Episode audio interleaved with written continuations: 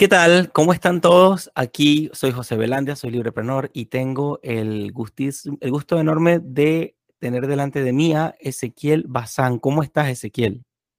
Hola, José, ¿cómo estás? Muy bien, por suerte, acá. Qué bueno, qué bueno, qué bueno tenerte aquí con nosotros. Ezequiel es amigo de Dayana y, pues he tenido la, suerte de contactar con él. Ya nos contará un poco de quién es, de qué hace y todo aquello.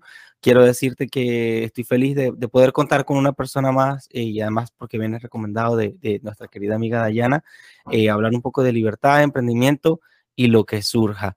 Cómo, eh, vamos a ver cómo, cómo se va desarrollando pues la conversación y sin muchos rodeos, Cuéntanos un poco tu historia y a qué te dedicas actualmente. Sí, primero un saludo a Dai, realmente una gran amiga, sé que hace también mucho por la libertad. Yo empecé, en, yo, bueno, soy Ezequiel Bazán, nací en Córdoba, vivo en Córdoba desde siempre, en el barrio Alto y terminé el secundario en el año 2019. Siempre me interesó la política, así que la carrera que empecé a estudiar, que estoy, estoy estudiando, es ciencia política ya estoy, ya estoy en cuarto año de ciencia política. Eh, y mi acercamiento a la, libertad, la primera vez que yo escuché el, término liberalismo y las primeras veces que, que empecé a ver qué onda que era esto, fueron, primero, bueno, porque veníamos hablando un poco de esto antes de empezar la grabación, era el fenómeno Milley. Muy bien justo en, 2018 empieza a aparecer mi ley en los programas y empieza a ser muy mediático, era algo que daba mucho rating, entonces vos lo veías todo el tiempo en la televisión. Y a esto le sumo un amigo, un compañero de clase, que él era liberal y antes de mi ley eh, había leído eh, la, teoría del orden espontáneo, digamos. Y ahí, por ahí se había introducido fue, fue, sí, fue como un... Interesante, tremendo salto, o sea... Antes de mi ley, un, chico que había leído, te estoy hablando, eh, tendré, habría tenido 16, 16, 15 y este chico también. Wow. Eh, entonces, ¿cómo em, ir primero relacionándose con el liberalismo a través de, de saber qué ¿no? Primero videos de mi ley, eh, después de empezar a conocer otras personas, ¿no? Eh, una de las primeras personas que también eh, me gustaba mucho al principio era Gloria Álvarez. Sí. Principalmente por cómo bajaba los con, muchos conceptos. Eh, Qué bueno. Por ahí veía, yo que muchos empecé a seguir cuenta de lo que empecé a hacer cuando encontrás algo que te, que te llama la atención, empecé a seguir cuentas de Instagram, me veía y todos te recomendían, te recomendaban un ladrillo de 400 páginas y yo la verdad estaba en cuarto año del secundario. Claro. como que me, parecía bastante chocante en ese sentido ahí. Eh, entonces, ese contenido, otra vez, también eh, el contenido que sube la Fundación Libertad Progreso de YouTube y todo eso, me fue acercando a, varios autores liberales eh, y a varias personas reconocidas, Agustín Echevarne, Alberto Venegas Lynch, a conocer quiénes eran, ver qué leían, qué hacían y qué era el liberal ahí me empecé, me, empecé a, definir como liberal, digamos, eh, pero porque siempre noté que había algo que me parece que tiene que ver eh, también con el emprendedurismo, que es el hecho de la voluntad. Interesante. ¿Qué es lo que, es lo que más, es lo que a mí más me llama la atención de, del liberalismo? Bueno, que justamente una, es una de las frases que escuché, no, no sé si es de su autoría, pero le escuché a Gloria Álvarez esto de que la libertad es prima hermana de la responsabilidad. Mm. Y que es cierto, es eh, este, este fenómeno de cómo mucha gente vive pidiendo libertad, pero cuando llega la ocasión de eh, tener la libertad, cuando hay una oportunidad de tener la libertad, recula, mm. para atrás. Y también tiene que ver con esto, con la, con la responsabilidad, ¿no? Llevándolo en, en un plano de la vida común. Es como irse a vivir solo. Sí, hermoso, te vas a vivir solo, manejas tus horarios, todo, pero la comida te la pagas vos, vos tenés que cocinar, vos tenés que barrer, vos tenés que hacer todo. La limpieza, todo. Claro, y en la libertad, en, general pasa es exactamente lo mismo, ¿no? Esto, y eso también me ayudó a comprender que por ahí no era, eh, no era un grupo de personas el que, el que hacía mal o el que estaba mal, sino que era eh, un pensamiento estatocéntrico, ¿no? En, el, en, el, hecho de que por ahí tampoco le, le, puedo echar, no sé si está bien o mal echarle la culpa a la gente, porque es un pensamiento que viene de siglos, digamos, ¿no? De sí. los padres de nuestros abuelos, de pensar de que si yo tengo una necesidad o algo, es el Estado el que me la tiene que cubrir, es el Estado el que me la tiene que dar, y tiene que ver con esta voluntad y con, este, con esta responsabilidad, ¿no? Porque es el hecho de que si yo no le echo la culpa al Estado, si el Estado no lo tiene que cubrir, el que lo tiene que cubrir soy yo. O yo tengo que ver la forma de, de cubrir mi necesidad. ¿Se entiende? Obviamente, esto en un contexto entendiéndolo, en el que vivimos en una sociedad, nos relacionamos, donde existe un mercado, etc. Entonces, a, a, mí lo que más... Eh, continúa, lo, continúa. Yo creo que el primer clic que me pasó fue la pandemia. Justo la pandemia empieza, en, acá la decretaron marzo, 20 de marzo. Wow. Eh, yo empezaba mi primer año de facultad en la carrera que yo siempre había querido estudiar. Estaba muy entusiasmado, estaba muy feliz. Empezaba a dos semanas después. Yo en ese momento, el, el anuncio que habían hecho era que la cuarentena era dos semanas. Yo dije, bueno, justo, termina la cuarentena y empiezo las clases. Y claramente claro. no fue así, fueron un año y medio totalmente virtual, medio año híbrido, y recién el año pasado eh, fue un año facultativo de universidad real. Al mismo tiempo, como estaba todo el día en mi casa, eh, empecé, eh, me, me, empecé a interesar mucho más por la libertad, pero también más por la parte pragmática, ¿no? De esto de, de qué, es, qué es lo que se puede hacer para esto, ¿no? Como sí, ya, ya, entendemos que esto es importante, pero ¿cómo lo cambiamos? Sí. Entonces, bueno, eh, empe empecé a militar, estar en Unidos. Uh -huh. eh, Unidos fue un proyecto que la verdad muy hermoso, que empezó en 2020. Eh, bueno, Agustín Echevarne fue uno de sus referentes. Eh, y fue un proyecto realmente muy lindo porque era un partido era un partido político desde cero, que tenía dos eh, lineamientos eh, grandes. El primero era la democracia interna y el segundo okay. justamente las ideas de la libertad. Entonces era un liberalismo que entendía que la competencia también tiene que existir dentro del par de, un partido político. Acá en Córdoba fui uno de los primeros que, que se unió al partido.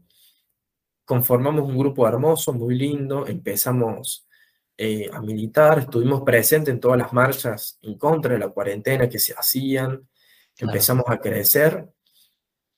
Y el, el clic que pasó fue justamente la pared con la que te chocas en política, mm. eh, que creo que nos pasa a todos, que es que te das cuenta que por ahí no, no es tan fácil como pensás.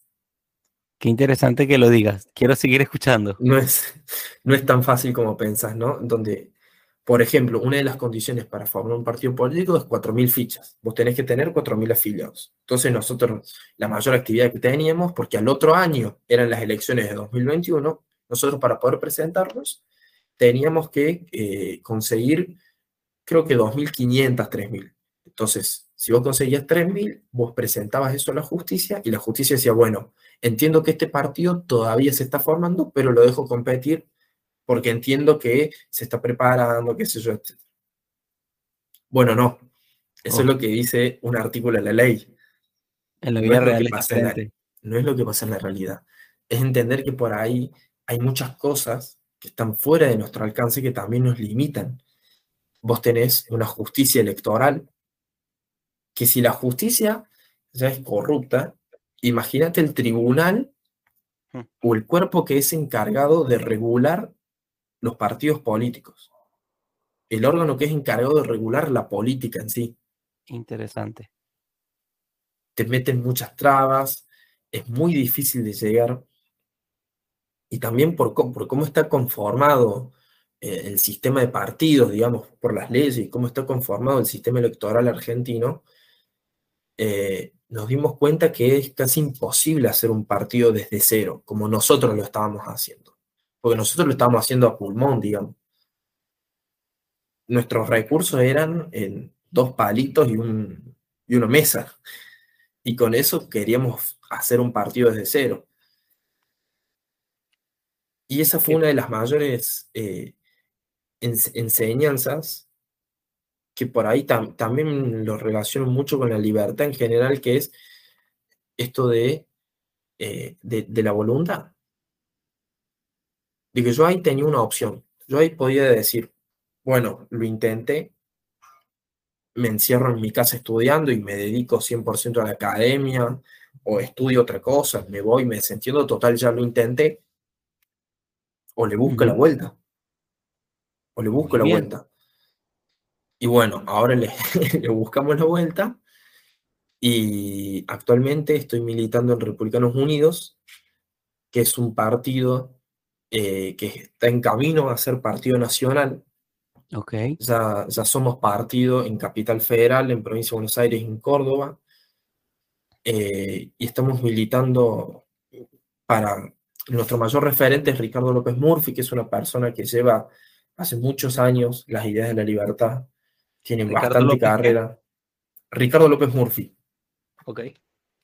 Es, es una persona que siempre, durante toda su carrera, defendió las ideas de la libertad, siendo ministro de Defensa, eh, siendo candidato en diferentes oportunidades.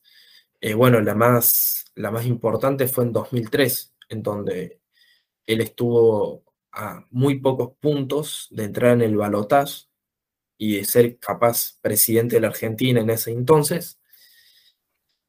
Pero bueno, ¿qué presidente nos perdimos? Eh, pero en conclusión, ahora lo que estamos haciendo es trabajando para crear un liberalismo político eh, que sea realista. Interesante. Con el hecho de que sea realista yo me refiero a dos cosas, que por ahí son como los dos problemas que yo veo eh, que puede, puede llegar a tener el liberalismo. Vos en política, vos tenés que conjugar idealismo y, y, ser pragmático. Vos tenés tus ideas, pero la política es la forma de llevar esas ideas a hacerlas realidad. Y en, la, y en la realidad tenés otras herramientas que no son la de la teoría. Entonces yo los dos eh, desafíos que veo que tiene el liberalismo es no irse para ninguno de los dos extremos. Porque si nosotros nos vamos para el punto del idealismo extremo, de no ceder absolutamente nada nunca, eh, sí, va a ser un liberalismo purista, pero que nunca va a llegar a un, nunca va a llegar al poder. Nunca va a poder cambiar la realidad. Y si nosotros nos vamos al otro punto, que es el pragmatismo al 100%, sí, lo más probable es que muy, muy rápido consigamos un puesto político, un cargo, qué sé yo, pero no vamos a cambiarlo. Entonces, el desafío que yo veo es que si nosotros queremos cambiar la Argentina, cambiar la provincia de Córdoba, cambiar la ciudad o cambiar lo que cada uno quiere cambiar, siempre tiene que tener como norte las ideas y tiene que saber la importancia del liberalismo siempre, pero tiene que saber que la realidad es otra. En el sentido, se va a cruzar con gente que va a estar en contra y que va a trabajar exclusivamente para que eso no, no salga bien. Y hay que encontrar la manera de sortear esos obstáculos. Suena súper, súper, súper bien. Este, claro, tendría, tendría que añadir un par de cosas que quizá sean útiles para, para, tu, para, tu, para lo que has dicho. Em, estoy sí, muy de acuerdo. Eh, en Venezuela pasó algo similar con eh, pues, el, partido bolivariano, fue creciendo, creciendo, después se convirtieron en PSUV y después eh, todas las cosas alrededor empezaron a desenmascararse y empezamos a ver que todo el mundo como que hablaba el mismo lenguaje, quería una salida pacífica, cómo salir una salida pacífica, si esto, esto y lo otro. Este, pacífica o no pacífica, no lo, no sé, las cosas no, yo empiezo a madurar, mira, han pasado como 10 años, 12, 15 años, Y yo empiezo a madurar, ya después de un camino más o menos andado en las ideas de la libertad, comienzo a, madurar que si es pacífico o no, o no pacífico, es algo que tú no diseñas. Eso está por verse. Exacto, es eh, algo... sí, que, que, que, ya veremos si se va a dar o pacífico o no. Es una cosa residual. Y te comento que ayer tuve la bendición, no lo he anunciado en las redes todavía y eres la primera persona en escuchar esto. Eh, ayer estuve con el Mises Institute en, aquí en Estados Unidos y conocí a la hermana de Lou Rockwell, que es autor de, eh, de muchos escritos y muy colaborador de Mises Institute.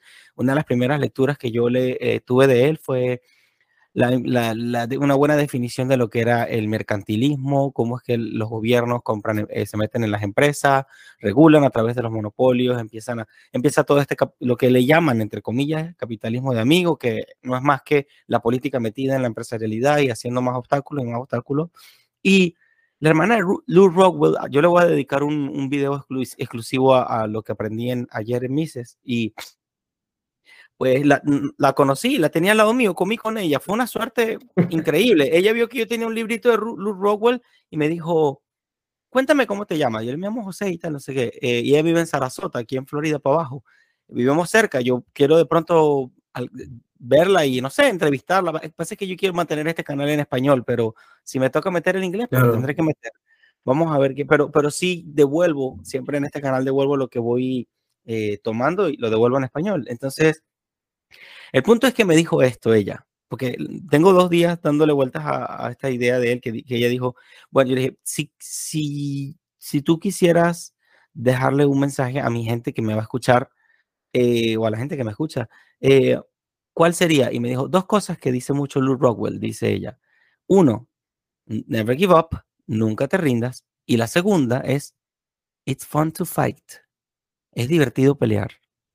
Sí, sí. Wow. Sí, es divertido. coño, yo dije, wow, me dejó frío y yo dije, qué manera tan interesante de ver la pelea, verla como un juego, en lugar de ver como que, como una cosa ultra mega sagrada, que no sé qué, toda poética, que, que sí puede llegar a serlo, le puede dar una interpretación poética a la lucha y a la pelea y tal.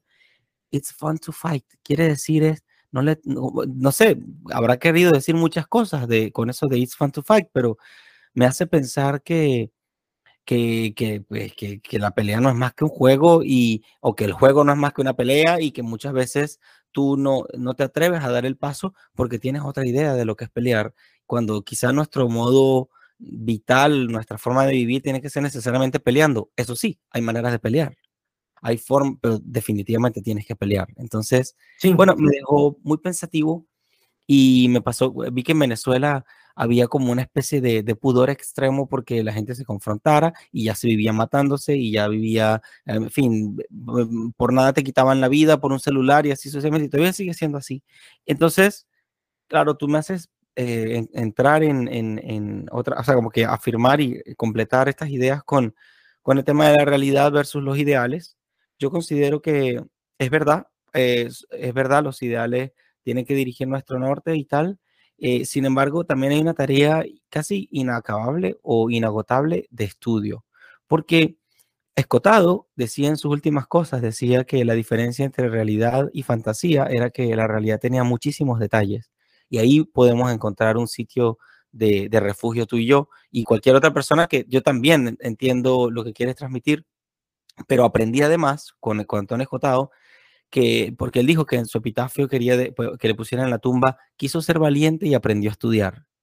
Entonces, a veces uno se conforma con, con escuchar un par de cosas. La palabra no es que se conforma, sino que uno encuentra un enorme hallazgo, uno se encuentra de, no sé, una, uno, uno, le quitan el velo, se va quitando tierra de los ojos y va viendo como que, wow, qué hermosa esta cosa, la libertad, el orden espontáneo, el individualismo metodológico, el cálculo, eh, la iniciativa emprendedora, uno empieza a ver muchas cosas, pero además de que ya la viste por primera vez, eh, la invitación para nosotros que estamos quizás más metidos en esto es a estudiar todavía más, pero no, no letra muerta, porque es que la, la acción humana en sí misma ya es una, una la práctica, la praxiología y tal, te va dando también esos datos de la realidad que no se recogen fácilmente en un libro y, mm, Huerta de Soto dice que la diferencia entre un buen economista y un mal economista es el conocimiento práctico. Entonces mi invitación tanto para ti como para todos en la audiencia es que conozcamos un poco más qué es eso del conocimiento práctico, que quizás es la clave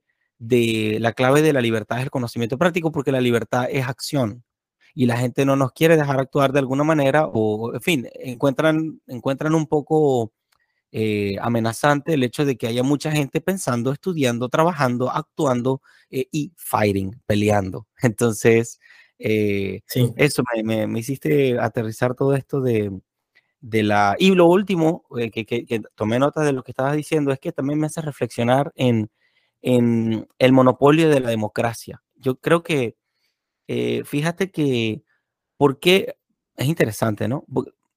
Esta idea se me ha venido a la mente por primera vez en mi vida gracias a ti, porque eh, la democracia la, vemos como una cosa ideal, etérea, no sé, este, pero en la vida real, como tú lo has dicho, hay, gente vistiéndose de yo soy la democracia. Exactamente. Sí, eh, fíjate que las mayores, eh, muchas de las dictaduras del mundo tienen el nombre de República Democrática del Congo. República Democrática Popular de Corea.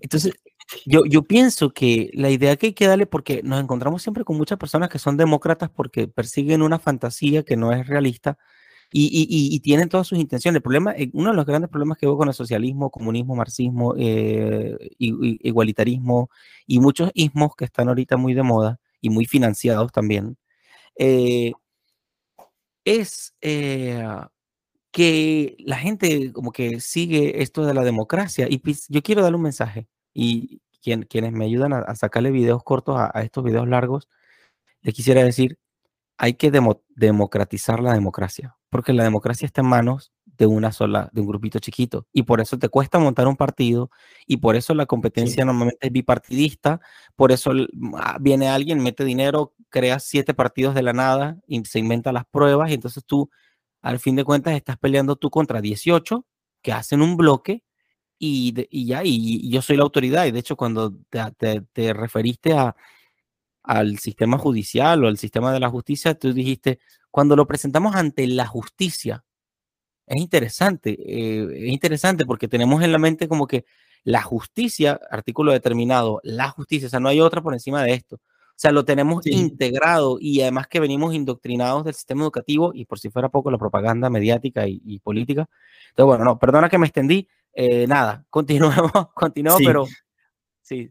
antes de eso me, me, quedó, me quedó picando lo que decías de tomar la pelea como un juego, siempre pelear buscando la forma, que vos sabés, de donde yo más aprendí a defender el liberalismo fue eh, leyendo Marx en la universidad. Interesante. ¿Por qué? Porque es muy, es muy, es muy, no te dirías muy fácil, pero cierra bastante, digamos, si vos sos eh, liberal o si vos defendés el liberalismo en un círculo donde todos están de acuerdo con el libre mercado. Uf, claro, comprendo.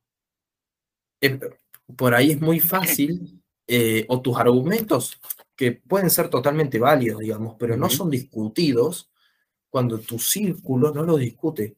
Por eso yo algo que no veo, que me, parece que falta, que es algo muy importante, eh, tanto en la academia como en la política, es el fogueo intelectual. No hay cruces intelectuales. Y eso, eso es algo que a mí también me permitió eh, poder ver la, ver la política y ver el liberalismo de otra forma y defenderlo de otra forma. Porque yo puedo decir, por ejemplo, eh, una frase de Alberto Benítez Lynch. El liberalismo es el respeto irrestricto del proyecto de vida del otro. Perfecto.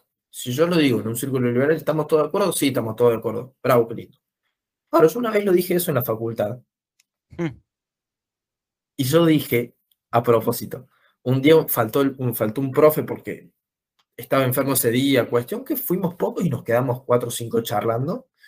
Y yo dije, para mí hay que vivir respetando de manera irrestricta el proyecto de vida del otro. Yo lo cambié a propósito. Sí. Y una chica me dijo, sí, sí, totalmente. De acuerdo. Después, bueno, fuimos hablando, tomando más confianza. Y cuando yo dije, en realidad la frase completa es, el liberalismo es el, el proyecto irrestricto, el respeto irrestricto del proyecto de vida del otro, lo primero que me dijo, no, está mal. Porque, el, porque ¿qué, ¿qué, respeto es? Es el respeto del proyecto de vida de los ricos. Qué fuerte. Entonces, es aprender que por ahí va a haber gente que va a querer que te salga mal, o va a haber gente que por ahí piensa totalmente distinto y piensa que lo que nosotros decimos, creemos, está mal. Entonces, por ejemplo, yo me... Yo tengo una compañera, una amiga que, es kirchnerista. Eh, y, siempre, discutimos, ¿no? Por ejemplo. Y yo le hablaba, por ejemplo, ¿por qué, ¿por qué estaría mal privatizar aerolíneas argentinas si es una empresa deficitaria? Y se me decía, no, está mal porque tenemos que tener más soberanía. Tener una aerolínea de bandera es tener soberanía. Y si vos respondes, el, como normalmente estamos acostumbrados a responder nosotros los liberales, decir, no, el déficit está mal, entonces tenés que sacarlo. Vas, vas a volver a punto cero. Claro. Y ahí te obliga a vos buscar por qué justamente el libre mercado. Sabemos que el libre mercado es bueno. Y ese fogoneo intelectual de que te respondan diciendo que eso está mal, te obliga a decir, bueno, ¿por qué el libre mercado es bueno? ¿Por qué la libertad es buena? Y ahí vos podés encontrar otros argumentos. Por ejemplo, en este caso, es decir, no, no es que yo quiero sacar, privatizar aerolíneas, sacar aerolíneas porque eh, tengo ganas o porque se me nace, sino porque esto genera un, un costo. Y el Estado no tiene recursos infinitos hay un principio que de escasez. Entonces, si vos gastas una cierta cantidad en aerolíneas argentinas, es algo que no vas a, gastar en otro. Entonces yo le decía, vos me estás diciendo que el boleto de colectivo, que acá en Córdoba está muy caro, es caro y te quejas de eso. Y bueno, ¿cuál es una de las quejas que hay? Y que Nación no manda suficiente presupuesto para transporte. Y lógico, si el presupuesto de transporte la mayoría se va a cubrir el déficit de aerolíneas. Wow, eh, me parece una súper, súper buena forma de argumentarlo. Es, es, es encontrar, si se te acaba el plan A, tener un plan B y un plan C, pero para que tu idea siga, digamos. Y también me parece eso lo más importante dentro de la política, que vas a encontrar todo el tiempo gente que esté en contra, porque nosotros, en política nosotros somos la minoría. en, en, muchos aspectos, ¿no? Somos la minoría. Esto también me hace acordar a, a José Luis Esper cuando habla de los empresarios prebendarios, ¿no? Eh, uno creería principalmente que hay el, el, empresario de por sí, o la imagen que nosotros tenemos de un empresario, no de un emprendedor, me parece que es distinto, es una persona que le gusta, eh, que le gusta el capitalismo, que cree en el libre mercado, muchas veces no es así. Mm. Muchas veces hay empresarios, hay, hay, hay hasta tipos de mercados completos que les encanta mucho el proteccionismo y les gusta mucho eh, tener un contexto en donde el Estado los protege y ellos a cambio mantienen unas ciertas reglas que el Estado les da. De acuerdo. Bueno, eh, este es una de las cosas también más, más, más interesantes de, este tipo de conversaciones es que nos hacemos preguntas y quiero a, nosotros mismos en el sentido de que vivimos en eso de procesar, de, de eh, desarrollar e interpretar lo que pasa a nuestro alrededor. Y em, una de las, porque ayer también, contando un poquito también lo que, lo que viví ayer, eh, me di cuenta de que eh, tanto, bueno, varios autores de, por lo menos, ayer habló un empresario, muchos empresarios están en, esto del Mises Institute, pero son em, empresarios que arrancaron de emprendedores y, y como que fueron integrando las ideas de la libertad a su praxis, a su práctica y que también las partes más intelectuales, porque habló que si el director, de, el director académico del Mises Institute, y habló otro señor, se acercó un autor de un libro que lo tengo por ahí, lo quiero leer en inglés y lo voy traduciendo en español para, lo voy a hacerlo en, por para que sepan quizá lo más actual de, de, de que hay por ahí. Entonces, em, la figura del emprendedor la encuentran clave, clave, clave, clave, clave, clave. O sea, y no es, ¿cómo decirlo? No es, eh, la palabra es, no es casualidad porque en Venezuela cuando nosotros, entre otras cosas, ¿no? Entre demasiadas miles y millones de razones, no es casualidad porque en Venezuela tan pronto empezó a destruirse más y más la moneda, se fue destruyendo más, más, más, más la, más la moneda, tuviste mucha más gente empezando a hacer cosas, a hacer cosas. Yo soy eh, producto de eso y, y, gracias, aunque son por los motivos mm, incorrectos, no, digo, digamos que no, no, no, no, no emprendí desde, desde una preparación o desde, o desde una conciencia quizá ya más desarrollada, sino desde la necesidad o desde la urgencia y tal. Quizá las cosas tienen que ser así para que a veces uno reaccione también, pero va a decir, la vida ya es difícil, hay personas, los keynesianos dirían que son los más peligrosos realmente, los keynesianos dirían, bueno, se fijan, tenemos que molestar a la gente para que la gente, entonces, este, pues la gente nunca ahorra, pues la gente siempre anda en déficit, la gente se muere rápido y así, ¿no? Em, pero diría, ¿cuál sería para ti, eh, porque ya lo hemos mencionado ya varias veces, eh, en concreto, el rol del emprendedor en la sociedad. Si quieres, pudieras de pronto contar un poco qué ocurre con la figura emprendedora en Argentina y qué beneficios pueden surgir de ahí. O también mencionaste que hay una diferencia entre empresario y emprendedor. Dándonos una respuesta a lo que te vaya saliendo de, al respecto. Sí, yo creo que eh, económicamente, hoy como está la Argentina, digamos, sería la respuesta corta, el, em, el emprendedor es la figura más importante de la economía porque la, mayor parte de la economía es lo que acá llamamos pymes, pequeñas y medianas empresas. Empresas que tienen como máximo 20 empleados. Porque tengamos en cuenta que un emprendedor es alguien eh, que se vale de sus propios recursos para desarrollarse. Entonces, un emprendedor es un kiosco que vas a comprar algo, o es una empresa fintech de cinco chicos que desarrollaron sus habilidades y las venden en el exterior. Eso por una parte, pero por la otra es lo que hablamos de, la praxis. El emprendedor obligadamente lleva la idea de la libertad relacionada con la responsabilidad de la vida. Me encanta. Porque el emprendedor es el que se tiene que, es el que, se tiene que desarrollar, es el que tiene que desarrollar su entorno, es el que tiene que ser creativo para mantenerse en el mercado, es el que le tiene que buscar la vuelta para no fundirse, es el que tiene que ver cómo hace para seguir produciendo, para mantenerse.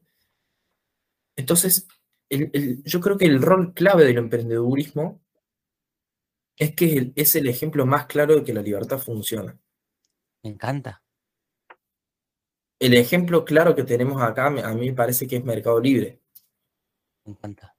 Una empresa que nació que parece que, fuera Silicon Valley, pero nació también en un garage, en una oficina así chiquita, y hoy es una de las empresas más grandes de América Latina. Me encanta.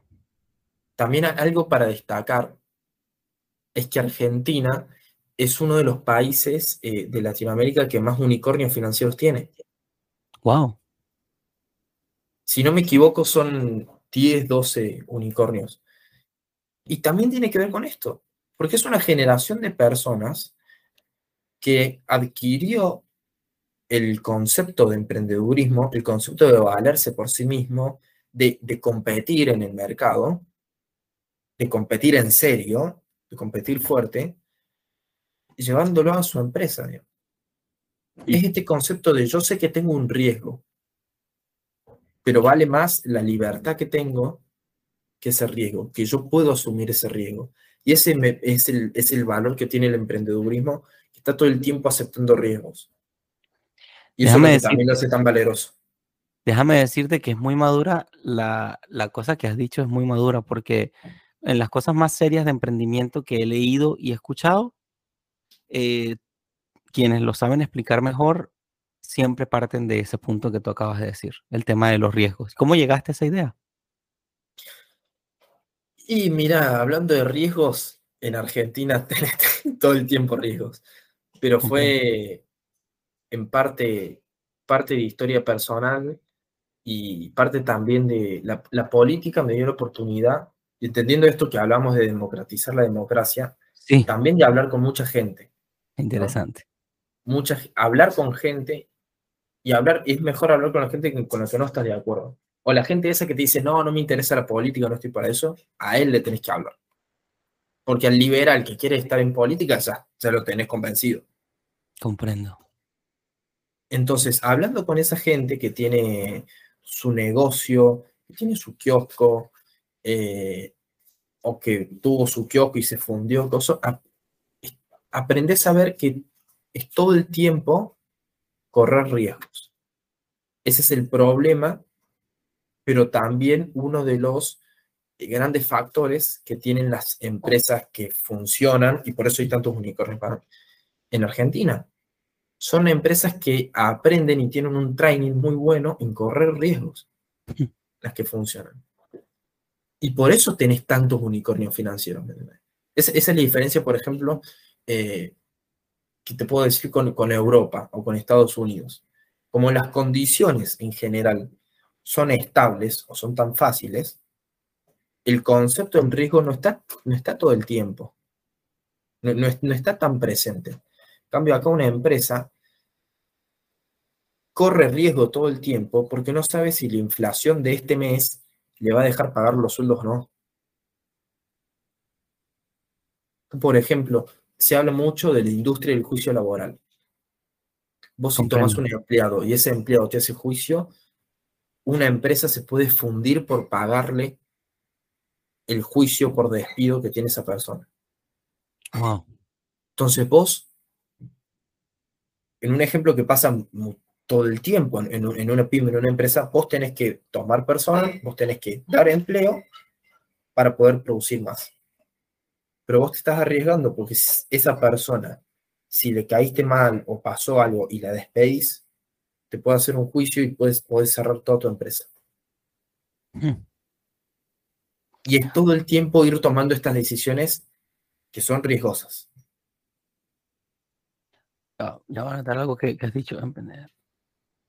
Hold on, ser decision, decision maker. Me encanta. Sí, y qué interesante. Bueno, fíjate, ya llevo cuatro años acá en Estados Unidos y he, ido poco a poco llegando a, esa, a ese grupo de personas que emprenden. Es un poco más difícil. Estados Unidos todo es grande, complejo, nada se ve. La gente, ayer explicaban también que si hay algo propio en la economía es la naturaleza de proceso. O sea, ¿cómo, cómo decirlo? Nosotros estamos acostumbrados a ver fotos. Foto. Una foto, una revista es una foto, un balance general es una foto y así, ¿no? Los datos son una foto. Antes, durante y después, los datos son una foto. Pero lo que ocurre entre un dato y otro, esa cuestión infinita, profunda, hacia arriba, hacia abajo, hacia los lados, que ocurre entre un momento A y un momento B, es un proceso. Y los procesos no se pueden fotografiar en el sentido de que implican tantas cosas, micro, chiquiticas que hay, implican tanto que solamente puedes ver e, etapas, fotos de los procesos, ¿no? Entonces, em, me llama mucho la atención que hablas de, de, esto de tomar decisiones y tal, eh, sí, los emprendedores son decision makers, son personas que toman decisiones y se van acostumbrando a eso. No se llega ahí de la noche a la mañana. También yo que eh, llevo adelante dos negocios pequeñitos y Librepreneur, que sería mi, mi proyecto más bonito y, quizá uno que me llena de otra manera.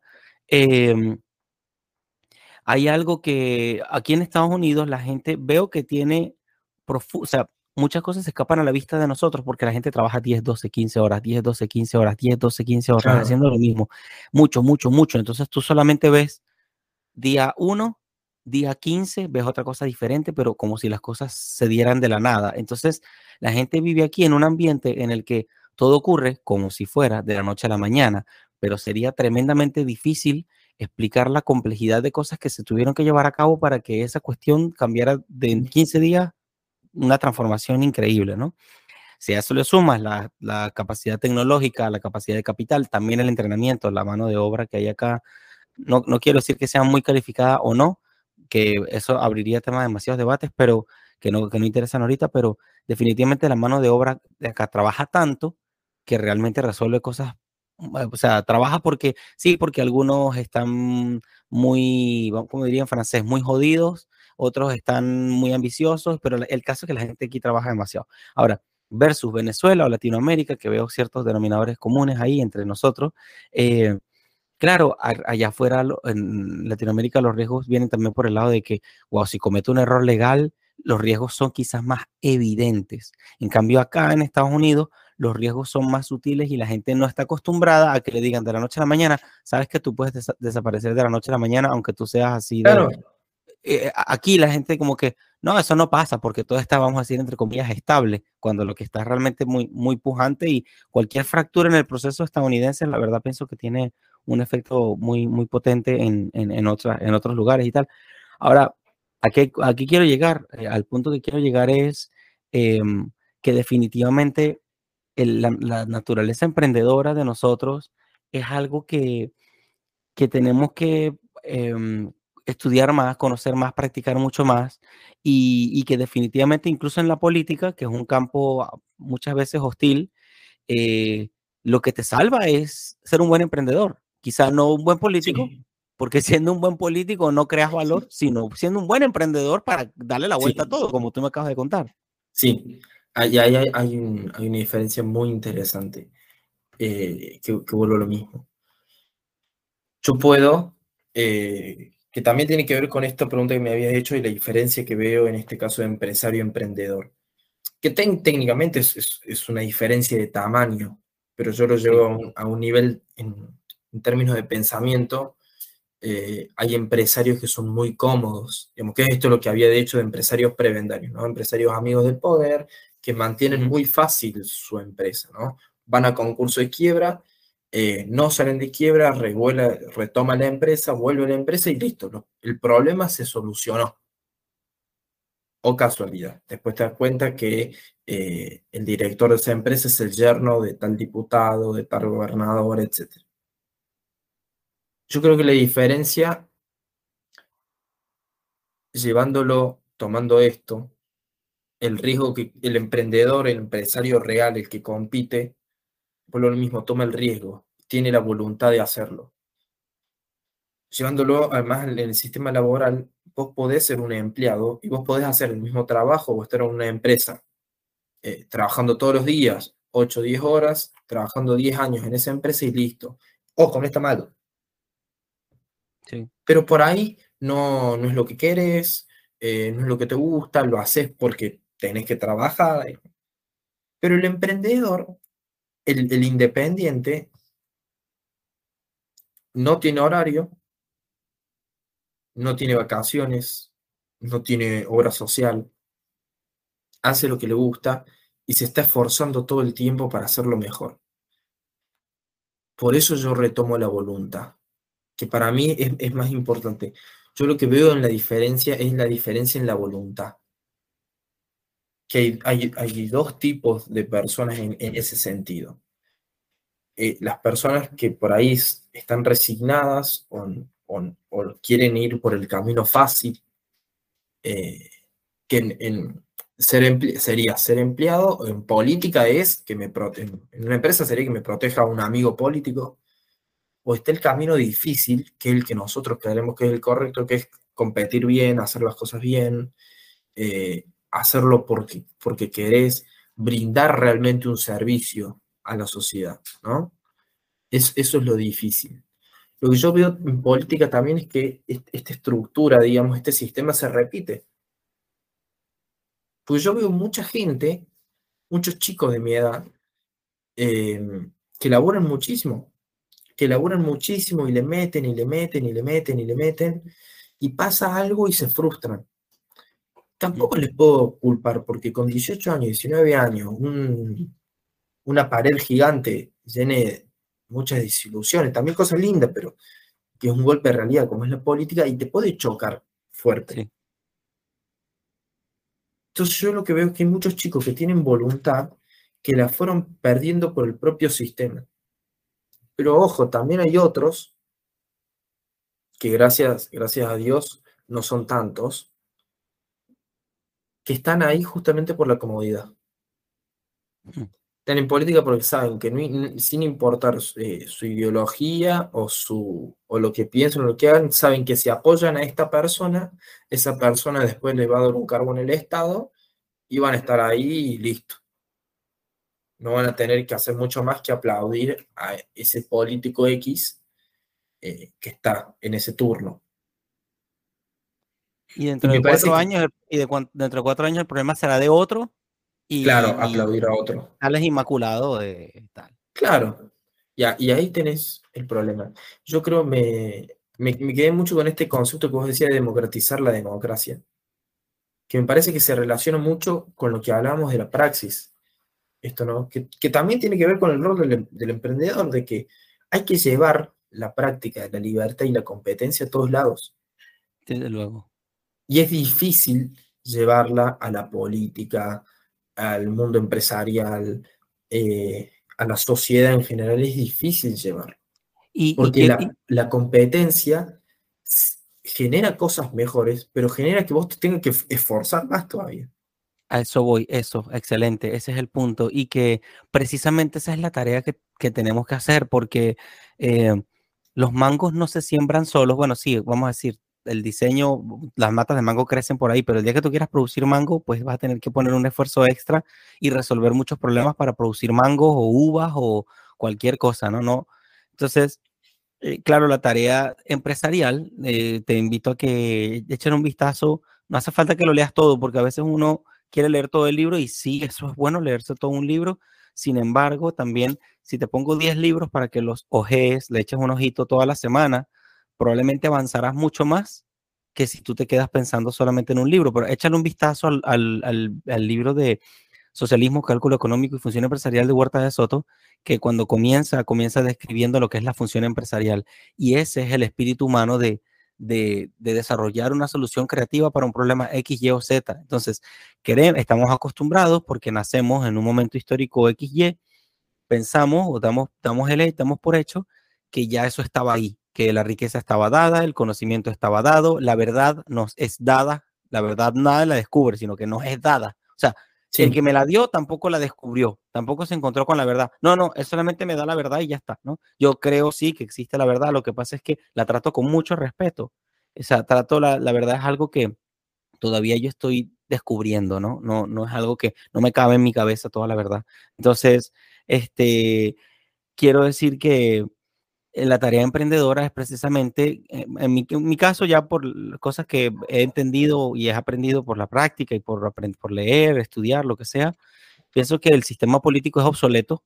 Pienso que ya con la tecnología que hay y con el conocimiento, con la cultura, cómo se ha venido desarrollando y los errores ya que se han venido dando, eh, la empresarialidad tiene que entrar y hacer su trabajo de innovación. Me explico, innovación con criterios empresariales, porque si tú quieres que mejore el ministerio tal, pero entonces tú tienes que empezar a meter ahí el cálculo económico, pero para meter cálculo económico tiene que haber ganancias y pérdidas, y para que haga ganancias y pérdidas, pues entonces tiene que convertirse en una empresa. Y tiene que entrar en la competencia, y tiene que entrar la innovación, y tiene que entrar la creatividad. Entonces, el sistema político, el marco de sistema político, la política tal vez es una realidad humana de que queremos resolver problemas, ayudar al otro y tal. La política es una, y no puede ser un monopolio, el monopolio de la política, que también se ha comportado como un monopolio. Es la política no existe. Existo yo que soy la política. Existo yo que soy la democracia, existo yo que soy la verdad, existo yo que soy la religión. Entonces, como que, claro, ya vemos los resultados de eso. O sea, vemos los resultados de décadas y siglos en el que la persona se viste de que yo soy esto y vemos los resultados que tiene. Ahora, en, contrario, nadie se puso, yo soy el monopolio de los zapatos. Si hubiera un monopolio de los zapatos, entonces no hubiera marcas, estilos, modelos, diseños, tamaños, colores, etcétera, etcétera. Y así sucesivamente con todo lo demás. Entonces, claro, eh, cualquier persona filósofa o economista diría, bueno, pero José quiere, prácticamente quiere el anarcocapitalismo. Y digo, ¿sabes qué? Yo no quiero ponerle nombre algo que yo también estoy descubriendo, pero sí te puedo decir que tú no lo sabes. O sea, que la persona que te está escuchando, o sea, ni siquiera tú sabes a dónde tenemos que llegar, porque para tú llegar a ese momento eh, de futuro, de bienestar social y todo aquello, lo mejor no es decir que sabes, lo mejor es decir que estás trabajando. Entonces, porque aquí todos parten, creen que por las intenciones, ya yo escribo en un papel, ahí hay un puente y el puente no está construido, pero ya lo escribí en un papel. Entonces la gente quiere vivir en letras muertas y así, perdona que a veces yo me desencadeno, soy apasionado y tal, no, quiero saltar, déjame saltar, déjame saltar para, para que ella también tenga para, para hablar en una segunda oportunidad. ¿Cuáles son los retos hoy para la libertad y el emprendimiento en Argentina, según tú? O sea, así en sencillo, creo que estos dos son los retos y creo que podemos atacarlo de esta manera. Yo creo que el, el, reto más, más importante primero es hacer eh, un análisis FODA, digamos, ¿no? Eh, ver nuestras fortalezas y debilidades, oportunidades y amenazas, que es entender esto. ¿Cuáles son nuestras, nuestras capacidades? ¿Cuál es lo que no estamos bien? Eh, ¿Qué es lo que nos puede beneficiar y qué es lo que nos puede atacar de afuera? Que eso no se, es un análisis que no se está haciendo, es algo que no se está haciendo, no se está viendo, que tiene que ver con lo que vos decías, ¿no? Yo, yo creo que la política es completamente necesaria, pero lo que está mal es lo que se piensa que es la política. Sí. Porque generalmente se piensa que política es el presidente o votar al, gobernador, el, el, monopolio, yo soy la política. Sí. Y la verdad es que, que vos cuando eh, vas a un centro vecinal eh, a lo que se llama CPC, y vas y decís, che, flaco, arreglame el poste de luz que, que, anda mal, yo también estoy haciendo político, yo también estoy siendo un actor político. Desde luego. Pero de, de manera resumida, yo creo que los dos grandes eh, desafíos son el primero, eh, el, el sentido de la voluntad. El sentido de la voluntad de los que ya están teniendo voluntad de llegar al otro, de salir en, este sentido de, evangelizar el liberalismo, por así decirlo, ¿no? Salir y decir, che, no está mal, no es la perdición esto, no es como te dicen, que eso es lo más difícil. Y lo segundo, que yo veo mucho, es que el árbol no te tapa el bosque, que es lo que eh, está pasando mucho en Argentina. Comprendo. Eh, por ejemplo, Javier Milei tiene muchas cosas buenas, pero una de las cosas que para mí fueron negativas que generó es que hizo que muchos que pensaban el antes la libertad en general terminen pensando que libertad es Milei presidente. Comprendo. Y no es así. Comprendo. No, hay, no, hay, un, no hay un dueño del liberalismo, no hay una persona ni un grupo que sea eh, la libertad en sí misma. Y si lo pensamos así, puede terminar siendo muy peligroso. Desde luego. Entonces yo creo que hay, un, hay, hay, una frase que es media... Em, es, medio un beef, pero la primera vez que la escuché, la verdad que tenía mucha, relación, mucha razón, que somos todos liberales hasta que tenemos que competir. Interesante. ¿Qué pasa? Es, ese, es el, es, ese es uno de los problemas que yo veo eh, desde el lado del emprendedurismo, es lo que te decía, es muy difícil este paso de ser empresario prebendario a ser un empresario que compite. Es muy difícil que no se tiente un empresario a las mieles del Estado y de ser amigo del Estado. Y en la política es muy difícil generar, y más en el liberalismo, que es el primer lugar que lo debería hacer, es el que no lo hace. Es muy difícil ver un, un espacio político que tenga leyes de la, de la meritocracia y de la competencia. Es, por como yo lo veo, hay dos tipos de, general, dos tipos de partidos políticos liberales que no funcionan o que, o que van a terminar mal para mí. El primero el personalista y el segundo el que lo diseña como si fuera su propia empresa. ¿En qué sentido su propia empresa? Yo no te puedo echar si vos me venís y me decís en mi empresa, no, mira, para mí las cosas se hacen así, yo te puedo despedir porque es mi empresa y listo. En política, si vos me venís, si yo soy el presidente del partido, o el, el referente, digamos, de ese espacio, y yo te digo, para mí las cosas pueden ser de otra forma, yo no te puedo echar, porque de por sí que somos pocos, nos estamos peleando entre nosotros. Sí. Entonces, no, no vamos a llegar a muchos si entre los cinco que somos, eh, tres están peleados con los otros dos. Suena bien. El segundo es el personalista, que tiene que ver con esto de eh, la falta de meritocracia y el no competir.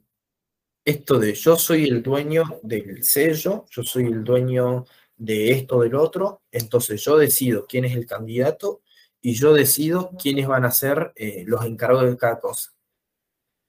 Y ya, y ya el, el filtro para que vos hagas una tarea importante o estés a cargo de algo, no pasa a ser que vos seas la persona más valiosa en eso, pasa a ser que seas mi amigo, no.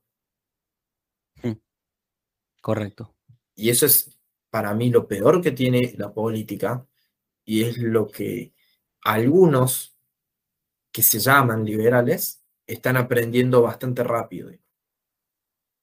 Porque una cosa es defender la libertad y una cosa es lo que, es lo que decía al principio de no ser pragmáticos al extremo.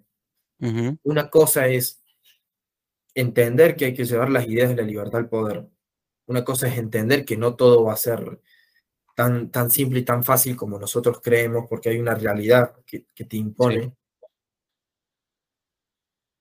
Y otra cosa es utilizar esos argumentos para satisfacer un interés personal tuyo. Comprendo.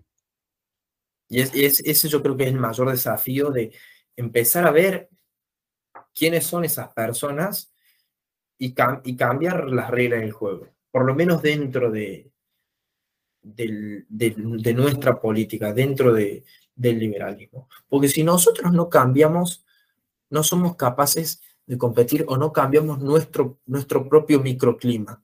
¿Cómo vamos a cambiar la Cámara de Diputados? ¿Cómo vamos a cambiar una provincia? Mira, me, haces pensar que, claro, que de pronto esto se, remonta muy antiguo y, de pronto ahorita eso está muy manoseado y muy abusado, pero tengo nociones de que los primeros cristianos andaban siempre como escondidos. Tengo nociones de eso. Y tengo nociones de que lo que los hacía cristianos no era precisamente autodenominarse cristianos. Tengo nociones de que eh, lo, se, se, veía en sus obras lo que creían. O sea, quiero decir, ah, yo entreno gente para limpiar carros, no sé hasta cuándo duren eso, pero ya llevan como más de 700 personas que he entrenado para que sepan limpiar carros aquí en Estados Unidos. Y eh, hay un punto en el que yo les digo a los muchachos que entreno yo, no hay nada que hablar, hay tiempo que ahorrar.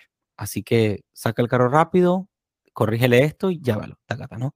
Claro, en buen plan, ¿no? No en mal plan de si no tenemos nada que hablar, ¿no? Sino que en buen plan de que, mira, son tantos carros por hora, vamos a, vamos a ver cómo le damos la vuelta para que logres el objetivo y no te canses demasiado. Así que si tienes que limpiar el vidrio de nuevo, límpialo, no, hay, no hablemos tanto. Luego hablamos, nos te brindo un café, una cosa, y, pero vamos a salir de esto, ¿ok?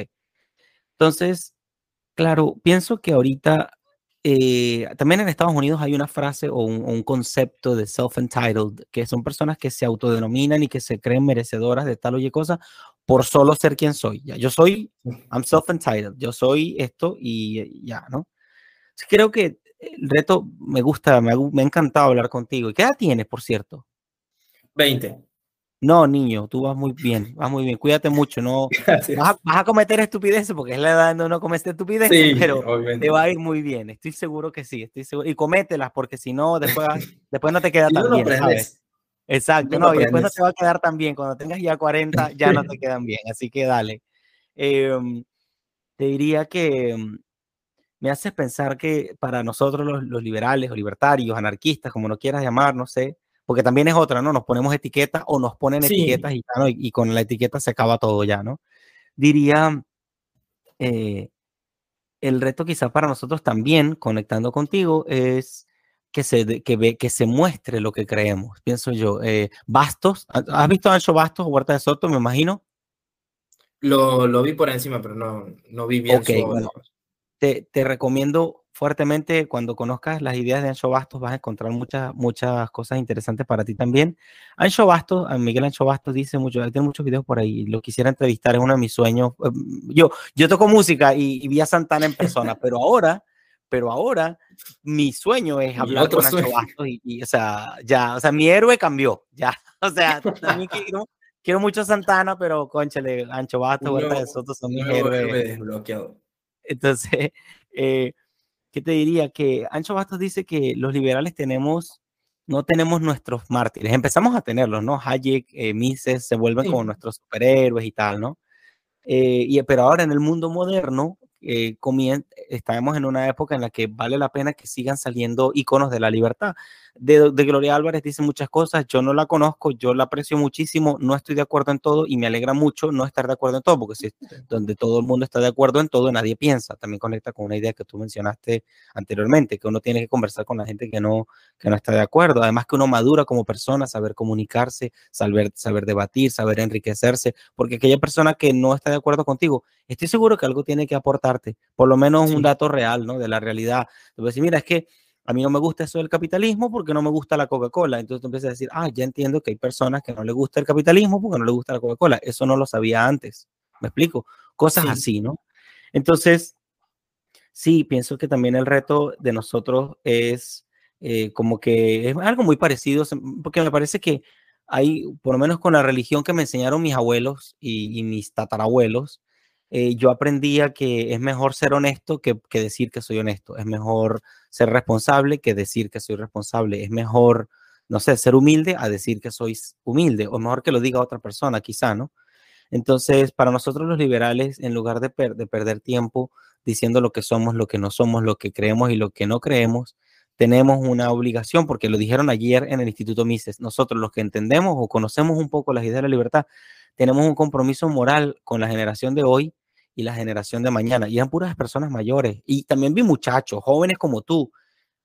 Eh, yo estoy en el medio, ¿no? O sea, parezco muy joven, soy un inmaduro, soy el peor del mundo, pero este, tengo 40 años, no, tengo 37, ya voy para 37. Entonces, como que, pero ver muchachos así como tú, precisamente así, que se ven jóvenes y, y wow, ahí en, hablando con muchachos, estando con el lado de, de, los autores de los libros que estábamos viendo ayer y tal. Entonces, eso me llena, me llena la esperanza y seguramente ellos no están gastando tres horas en Twitter replicando cosas que de pronto sí lo hacen, pero no, no es su, su quehacer diario. Su quehacer diario es, construir algo, están construyendo algo y es la invitación para todos, que todo, que todo hace falta, que todo hay que hacerlo, pero pero precisamente como tú, ¿no? Tú dijiste, sentí un llamado en hacer esto porque veo que puedo aportar, que puedo. Entonces, me gusta entrevistar a personas que están haciendo algo, porque, pues, quejarse, nadie pone en su currículo, sé quejarme, nadie lo pone, ¿sabes?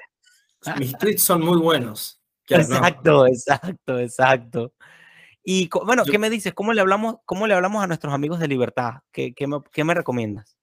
Yo creo que tiene que ver eh, con darle, siempre darle la vuelta siempre, siempre, pensarlo de otra manera, darse cuenta que libertad no es solamente el cuadrito de cantidad, precio, oferta y demanda, eh, no, no, es solamente, eh, ojo, que en ese sentido yo sí creo que es muy importante estar, estar formado académicamente, y si hay una de las falencias que hay en todos lados es eh, la, la, formación académica, más, más en política, y creo que es muy necesaria pero también es el hecho de la divulgación científica, digamos, de saber transmitir esas cosas. Si vos a un pibe de 21 años que estudia ingeniería y no, no tiene idea de economía porque no le gusta, porque no le tiene por qué gustar, vos le vas a hablar y decir, no, vos tenés que eh, pensar esto porque en realidad lo que pasa con la oferta y la demanda es que genera escasez si haces esto no le va a interesar. Claro. Entonces, es relacionar la libertad con las cosas que a la gente le interesa. Me encanta. Déjame no, no, tenemos que ser... Eh, me acuerdo de que pasó una vez, hicimos un evento aquí en Córdoba para liberales y había venido Alejandro Bon Giovanni, que es, eh, que es parte de la Fundación Libertad, que es una de las fundaciones, la fundación que difunde las ideas de libertad más grande de Argentina y él decía que le gustaba el acto porque era el primer acto que, era, que no tenía que estar de traje. Claro, nosotros estábamos en un, como si fuera una especie de salón de fiestas, en donde eh, nos lo habían alquilado y habían dicho, bueno, le bajamos el precio, pero dejan vender consumición. Entonces había gente comiendo hamburguesa, eh, tomando una cerveza, qué sé yo, mientras los expositores disertaban, decían lo que tenían que decir, etc. Entonces también ser, ser más amigable, digamos, ¿no? Me encanta. Y tampoco morir en el intento. E, es como el meme de, del señor Burns, cuando se quiere hacer pasar por joven. Sí. evitar eso, sí. siendo, incluyendo, digamos, genuinamente a la gente eh, que, quiere difundir las ideas en ese sentido. Me ha encantado. Fíjate una cosa, que, lo, que fue lo que pasó con la pandemia. Yo a, muchos amigos, a, a, muchas personas conocidas, yo les entré por la libertad o les empecé como a, a preparar un poco el terreno relacionándolo con la cuarentena. Es decir, mira, el liberalismo no es eh, solamente libre mercado. Liberalismo es esto de que no te están dejando salir a caminar a 11 cuadras porque salió un decreto que dice que vos solo podés caminar hasta 10 cuadras a la redonda. Exacto. O sea, 10 sos inmune, 11 estás contagiado seguro. Sí, definitivamente. Esas, esas cosas. Y, las, y también aprovechar esos, esos, errores en la Matrix, digamos. Cuando pasan esas cosas, tenemos que saber explicarlo. Me Por ejemplo, que esto también eh, me parece en Argentina en parte es esto de combatir eh, la mirada de que el Estado está por encima de todo, o que el Estado eh, siempre tiene la razón. Hubo una medida en la pandemia que decía, bueno, los sábados van a salir los DNI de números impares. Los domingos los de números pares. O sea, si tu DNI terminaba en 1, vos salías el sábado, si terminaba en 2, el domingo. No tiene lógica. Vos me podés decir, si defendés esa medida, me puedes decir, sí, está bien, la idea es que no salga todo el mundo junto. Pero igualmente no tiene lógica. Porque si vos una persona, vos ves que se está cuidando, que toma las, las precauciones debidas, etcétera, etcétera. Porque tenga el DNI terminado en 1, 3 o en 6 o en 8, no se va a contagiar más o menos. Y, quiero, y quiero añadir que hay una, hay una lógica de eso em, que por supuesto no es, la, no es buena, em, o no, no, no, quiero decir ni buena ni mala, que más o menos es una lógica irracional, eh, y es querer legitimarse. O sea, pienso que ya después de que han pasado varios años y que he masticado varias cosas y he visto varias cosas, considero que la tarea principal del Estado es legitimarse a como de lugar. Entonces, cada cosa que cuando empiezas a descifrar, ¿por qué hacen esto si no tiene sentido? Bueno, se está legitimando. Él está diciendo, o el grupito está diciendo que él es el que manda, y no importa nada más. Lo único que importa es eso, porque ¿viste la película It? El payaso de It. Sí.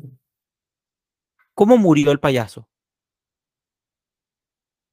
¿Cómo se acabó el payaso? una banda. Ok, bueno, te la dejo de tarea. con los chicos. Sí, te la dejo de curiosidad.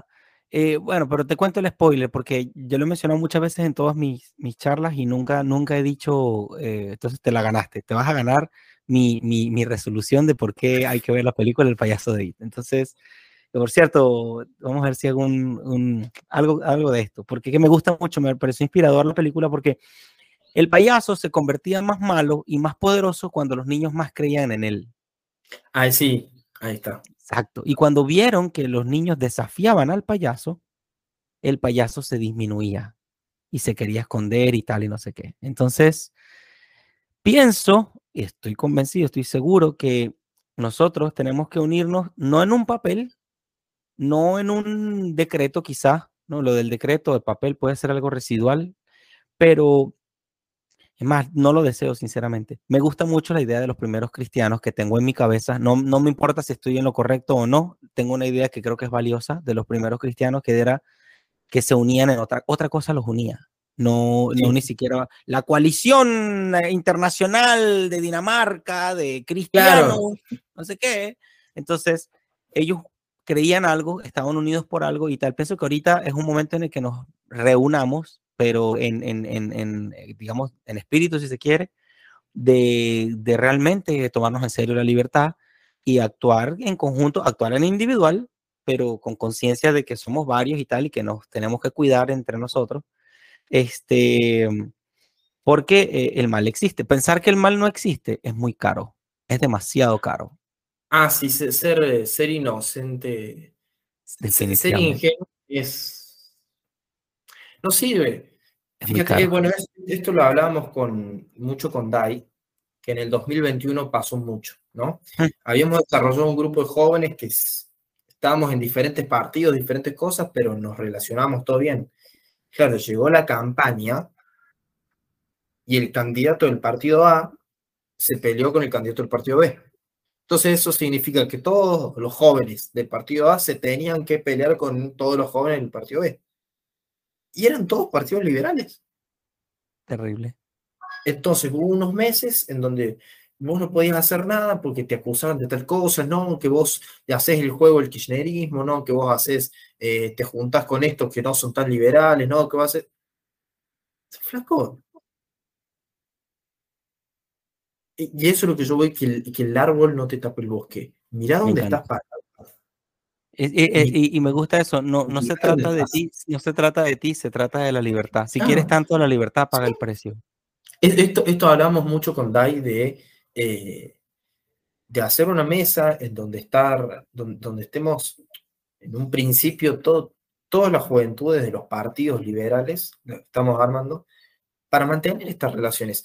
Sabemos que hay cosas que no vamos a poder hacer juntas porque son parte de la política partidaria, otras que las podemos hacer.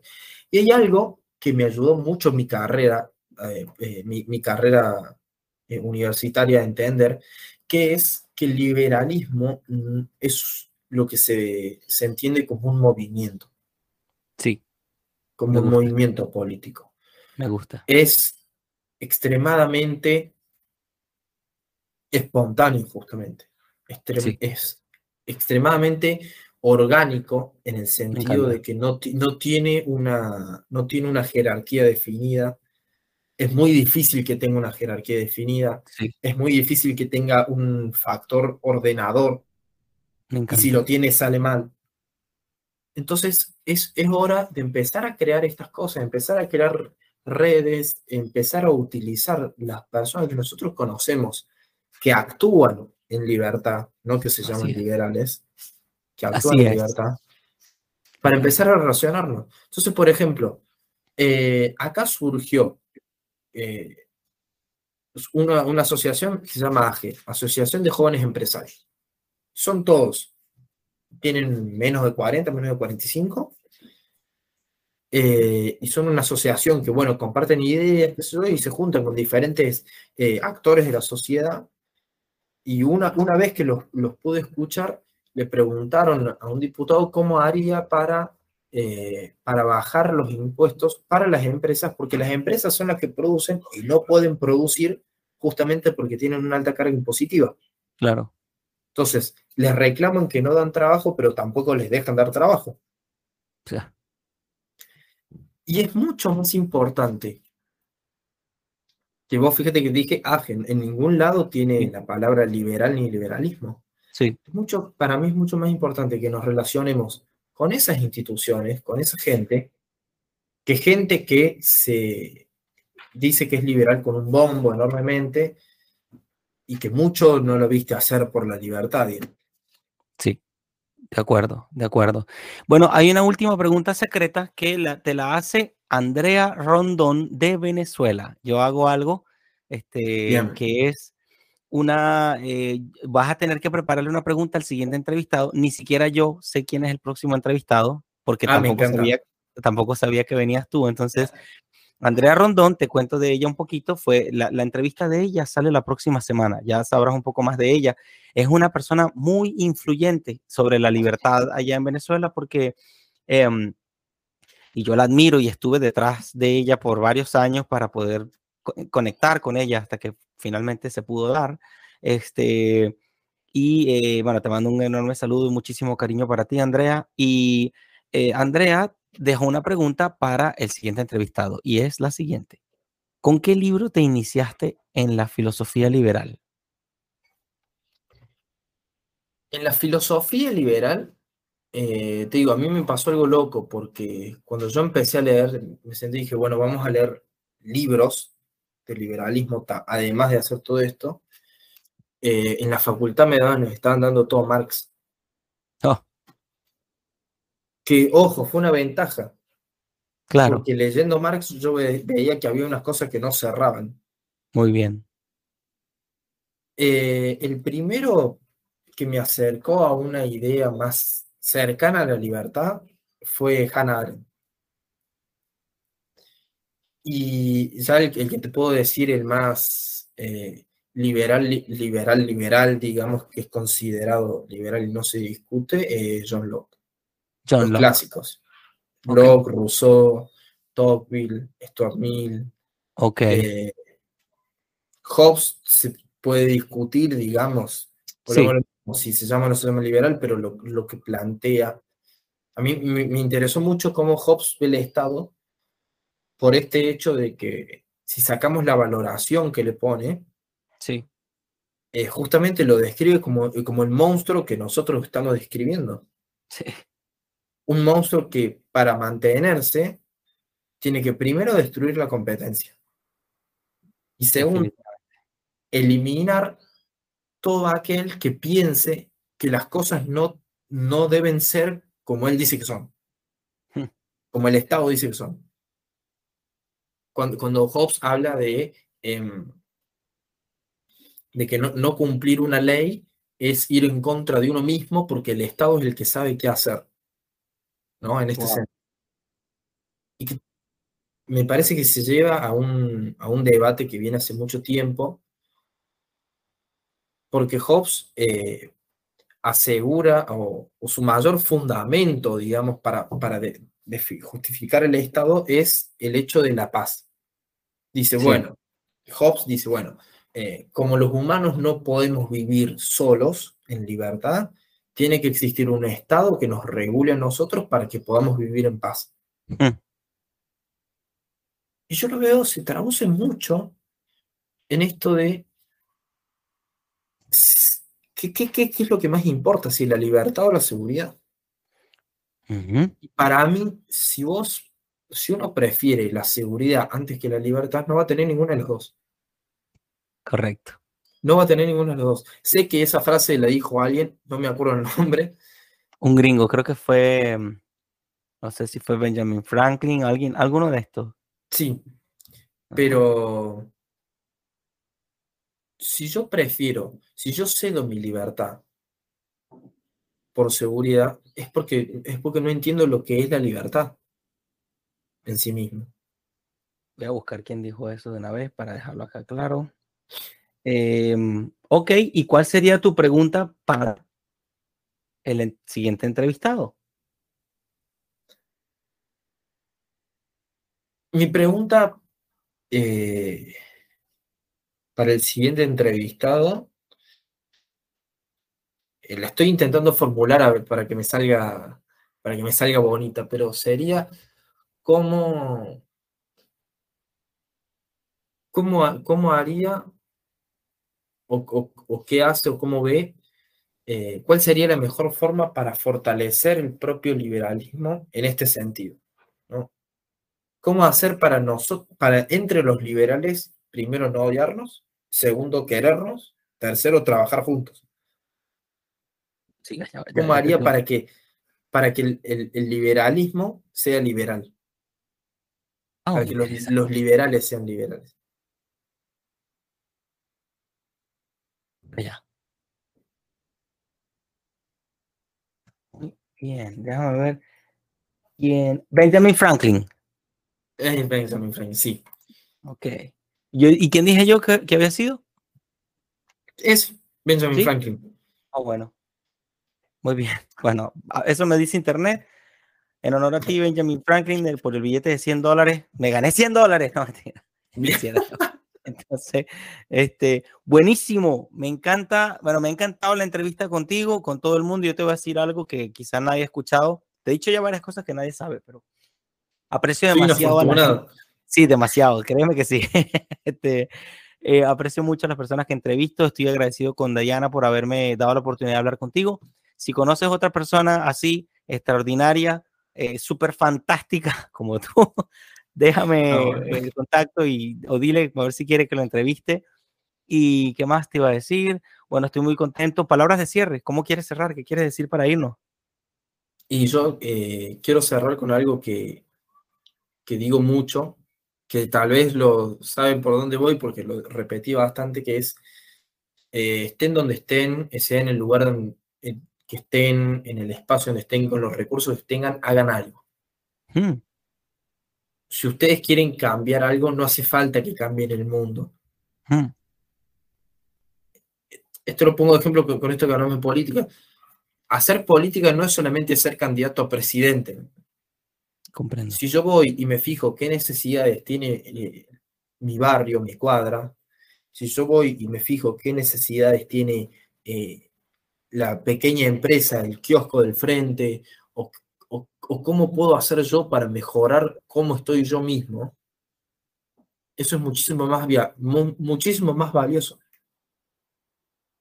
Lo, lo, que podemos hacer no es solamente lo grande, lo esplendoroso, lo que se ve. Si, si pueden hacer algo gigante, espectacular, obviamente, pero lo que, para mí lo que más vale es ese trabajo que no se ve, eso que hablamos del proceso. Muy bien. ese trabajo que es el día a día, ese trabajo que hace mucha gente eh, que es callada, eh, la gente que, que atiende merenderos, eh, que está pensando cómo, dar uno, cómo poder dar una oportunidad a otra persona y cómo poder cambiar un poquito su realidad. Eso me parece muchísimo más valeroso. más valeroso y además más ejecutable más deseable, más factible, más realista y más liberal. sí. Sí, por, ahí, por, ahí, me voy medio por las ramas, pero también tiene que ver con esto eh, de, la, de la frustración, que también si yo me pongo un objetivo enorme y no lo voy a cumplir en un mes, en cambio, si yo me voy poniendo objetivos chiquitos, voy a cumplir el objetivo y algún día voy a llegar al objetivo grande. Y me parece mucho más valioso decir eso, empezar por lo chiquito, no tener miedo a, empezar en este sentido. Empezar por donde vos quieras, pero empezar. Y que el miedo se vence poco a poco. O sea, precisamente como la gente no se puede pasar el switch de la noche a la mañana, sí puede eh, hacer cosas pequeñas poco a poco y vencer grandes temores eh, a cuentagotas, pero además con mucha solidez. Bueno, esto ha sido Desiguales con ustedes, Ezequiel Bazán de Argentina. Tremenda entrevista, reveladora y además con información muy actual de que, bueno, de que no, le he dicho a, otras personas. Y este, bueno, recordamos que gracias a eh, Ezequiel Bazán eh, podemos decir que hay sitios donde se empieza a ver la vida en clave de libertad. Muchas gracias, Ezequiel. Vas a salir pronto en, la, en, el canal de YouTube en, de dos semanas y seguiremos en contacto para próximas colaboraciones. Un abrazo grande para ti y los tuyos. Muchas gracias a vos, José. Saludos. Vale.